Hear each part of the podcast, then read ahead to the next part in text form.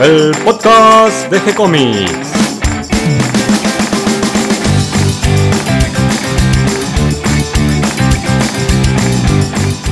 Muy bienvenidos a un nuevo episodio de G-Comics, el podcast donde hablamos de todas las técnicas necesarias para realizar un cómic, cómo dibujar un manga y todo el conocimiento requerido para dibujar esa historieta que tenemos dando vuelta en la cabeza.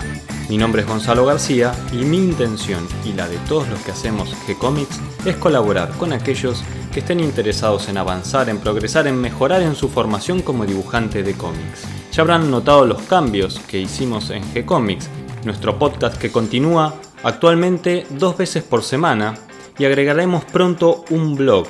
Por supuesto continuamos con nuestras meetups, las reuniones que realizamos todos los meses donde nos encontramos y desvirtualizamos y por supuesto la agenda donde vamos agregando todos los eventos de los que nos vamos enterando, concursos, talleres.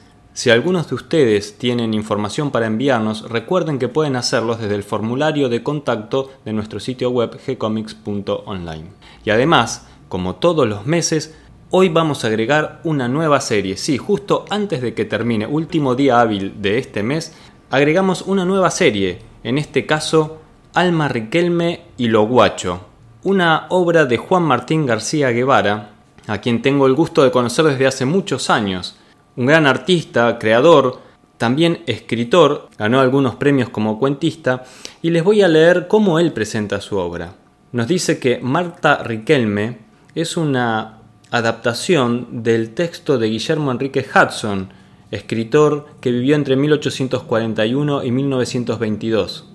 Trata de una damisela en apuros, quizás por su propio amor, un hombre que busca y desea lo que quizás no vendrá, un temor acechándolos, engañándolos, la pampa y las grandes distancias que separan a los corazones, Villa Eterna y la flor que sólo allí crece, la figura de un hombre oscuro y los callejones sucios en la mente de quien ama, teme y espera. Historia de Alma, Riquelme y Loguacho es una tragedia moderna y atemporal a la vez, tan criolla como simplemente humana, un vistazo poético a las subjetividades de sus protagonistas y un relato de lo que el dolor puede hacerle incluso al alma más bella. Esta es la invitación que nos hace Juan Martín a leer su historia que van a encontrar a partir de hoy en gcomics.online. Pero ¿para qué seguir hablando yo cuando podemos escuchar las palabras directamente del creador? ¿Cómo estás, Juan Martín? Bien, todo bien. ¿Por dónde andás, Juan? Es nuestra primera entrevista internacional. Algo así, algo así. Este, acá estoy en el medio de Colombia, en el macizo colombiano, un pueblito pequeñito que se llama 3 de Zimbalá.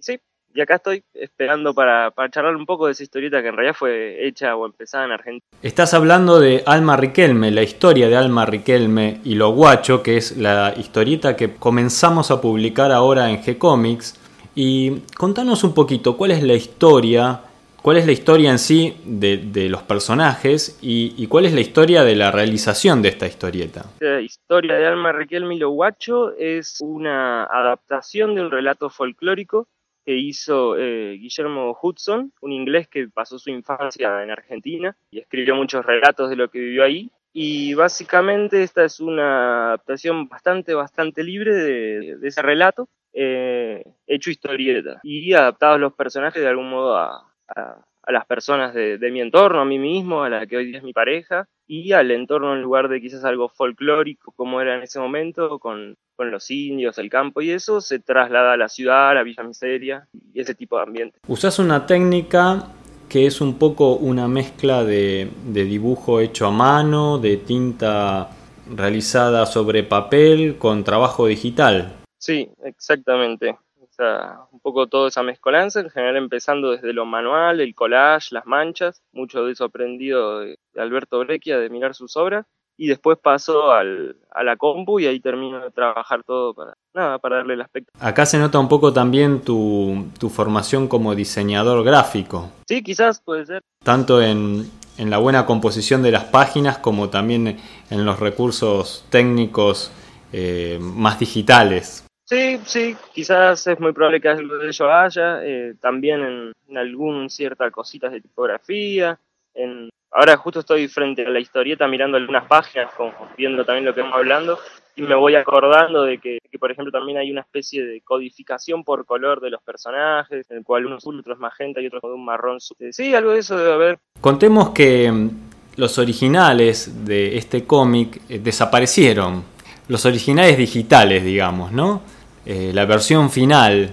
¿Cómo es la historia? Bueno, sí, exactamente. Eh, los originales desaparecieron este, no, esta historia, o sea, desaparecieron, como vos decís, los originales digitales, la versión dentiva de lo que de cierto modo va a ver la gente publicado. Eso desapareció porque yo hace dos años que estoy viajando por Latinoamérica y en la vieja computadora que quedó ahí en mi casa de Buenos Aires, aparentemente algún tipo, esto me interesa muy poquito por mis viejos, este, aparentemente entró como una especie de hacker, de hackeo, no sé, encriptaron todos los archivos y de todo lo de la compu y pedían recompensas para pagar para, para liberarlo.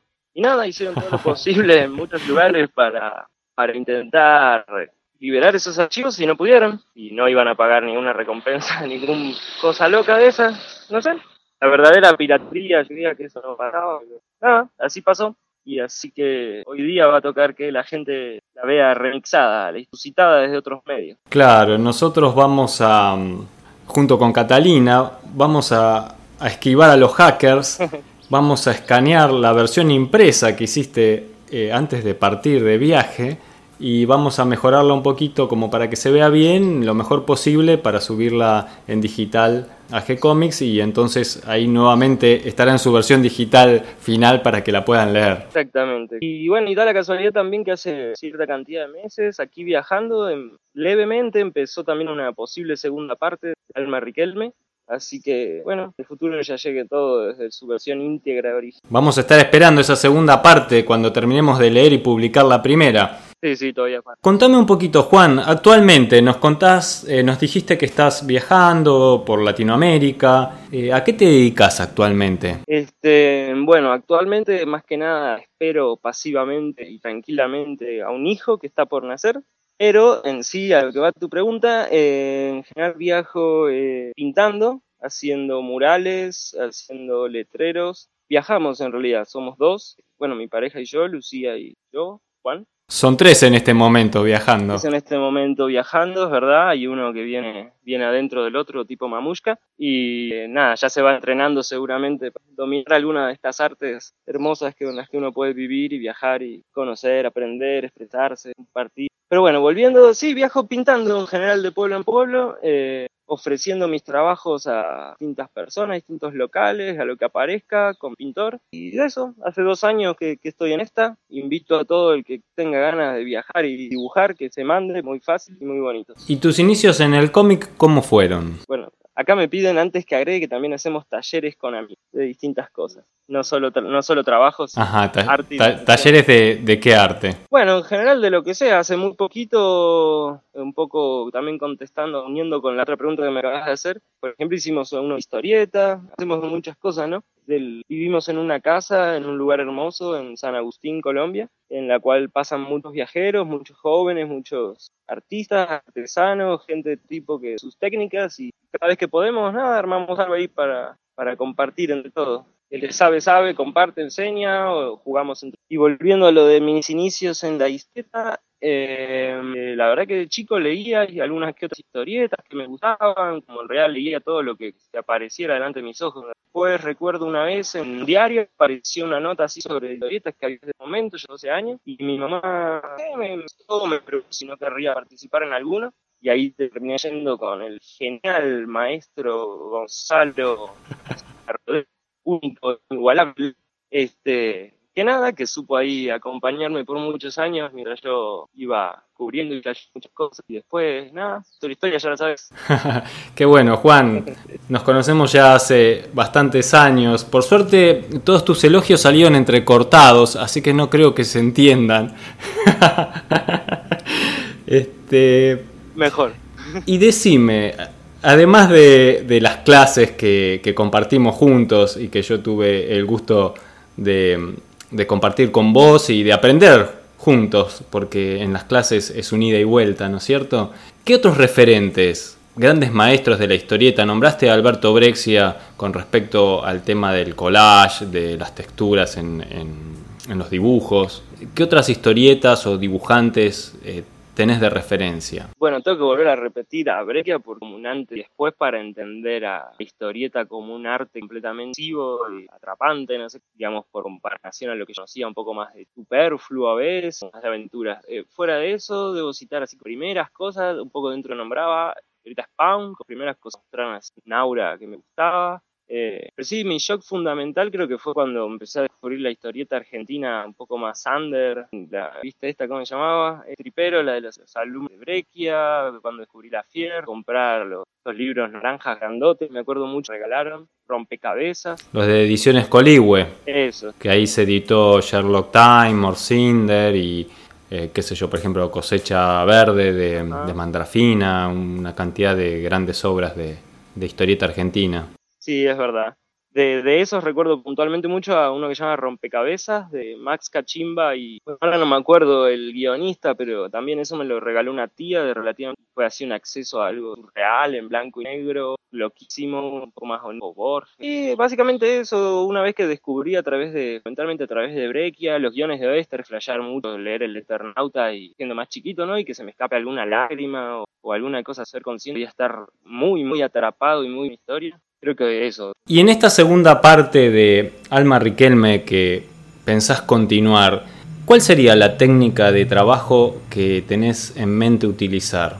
¿Vas a recurrir también a lo digital? ¿Vas a trabajar más en el papel, en la tinta? Y seguramente como para, o sea, digamos, cada historieta tiene su técnica según que busque o que se dé y, eh, por lo tanto, presumo que voy a continuar con la propuesta que hice a mí mismo el día que empecé al Marriquelme 1. Ya hay, ya hay todo un clima, ya hay toda una idea que en general empieza a manchar papeles de distintas maneras, a veces más buscadas, a veces más azarosas, hacer collage o dibujar, armar la composición de página, cada vez, digamos, yendo más desde la mancha, lo, alinearlo en lugar del revés, y, después pasar a la compu y hacer un retoque final donde gana más mucho de lo que se pierde en el escaneado, o le falta detalle, le faltan y bueno, y ahí se terminan de definir los más. Y ya esa sería la idea. Digamos, yo tenía una idea global que completaba el texto de Hudson, creo que en este más bien voy a ir a un poco más a ciegas y adelante. Bien, Juan, nos invitaste a recorrer el mundo, si somos dibujantes, que es posible.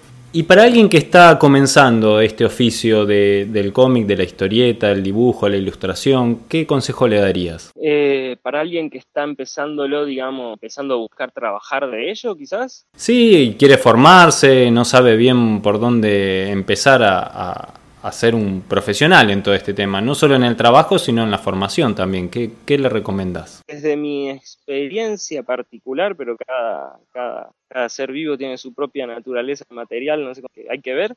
Yo he elogiado y sido muy productivo tener una cuota grande de, autodidactia, hacer, tener una actitud de investigar, de buscar por uno mismo, encontrar sus medios. En mi caso se basó mucho en leer, pero también estar rodeado de personas que, que, que, enseñaran o que me ayudaran, aunque suene contradictorio, ¿no? Como enseñaran y a la vez ser autodidacta, pero no sé, recomiendo ese tipo de búsqueda como intensamente, ¿no? Tener, tener el hambre constante de aprender y, tratar de uno ver las obras que le gustan y razonar por qué una le gusta, por qué la otra no, y a sus propios eventos a ver qué obtiene. Y fuera de eso, recomiendo sí también ir a buscar ilustradores que gusten, ir a talleres. Este, a mí particularmente desde ese punto de vista me gusta la gente que más bien que decirme qué hacer exactamente en un programa, ha sabido estar ahí de un modo más discreto, más como una artera, por viendo que se, se produce en mí, ayudándolo a, salir del mejor modo posible. Y después en lo que es también, y compartir, ¿no? Hacer estas cosas, encontrar, por ejemplo, viajando es mucho más, más claro, ¿no? La gente se encuentra, parece dibujante, y bueno, esto trata de enseñar un poquito, uno le enseña malabares al otro, otro en cocinar,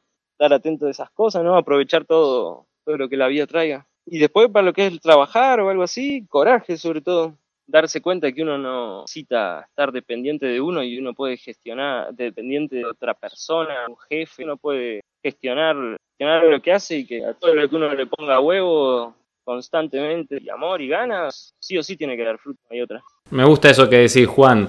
Y no sé si querés comentar, a mí siempre me llamó la atención desde, desde chico, vos fuiste haciendo una especie como de libro de artista, de, diario artístico, por así decirlo, donde ibas llenando cuadernos de manera ordenada, página por página, mezclando eh, textos que a vos te gustaba escribir también, dibujos y ideas ibas volcando sobre, sobre esas, esas páginas de, cuaderno y después incluso a cada uno lo personalizabas, le dabas este, una cubierta, le diseñabas algo en especial a la tapa y los ibas guardando. ¿eh? Son como una, una historia personal de, de desarrollo de artista y eso me parece que, que, te debe haber ayudado muchísimo en tu formación y que además es un lindo tesoro en este momento. Eh, sí, tal cual. De hecho, ahora mismo me lo estás haciendo valorar a ese tesoro, viendo cómo, qué atención lo estás recordando. Este, sí, sí, la verdad que no. Lo tenés que valorar muchísimo porque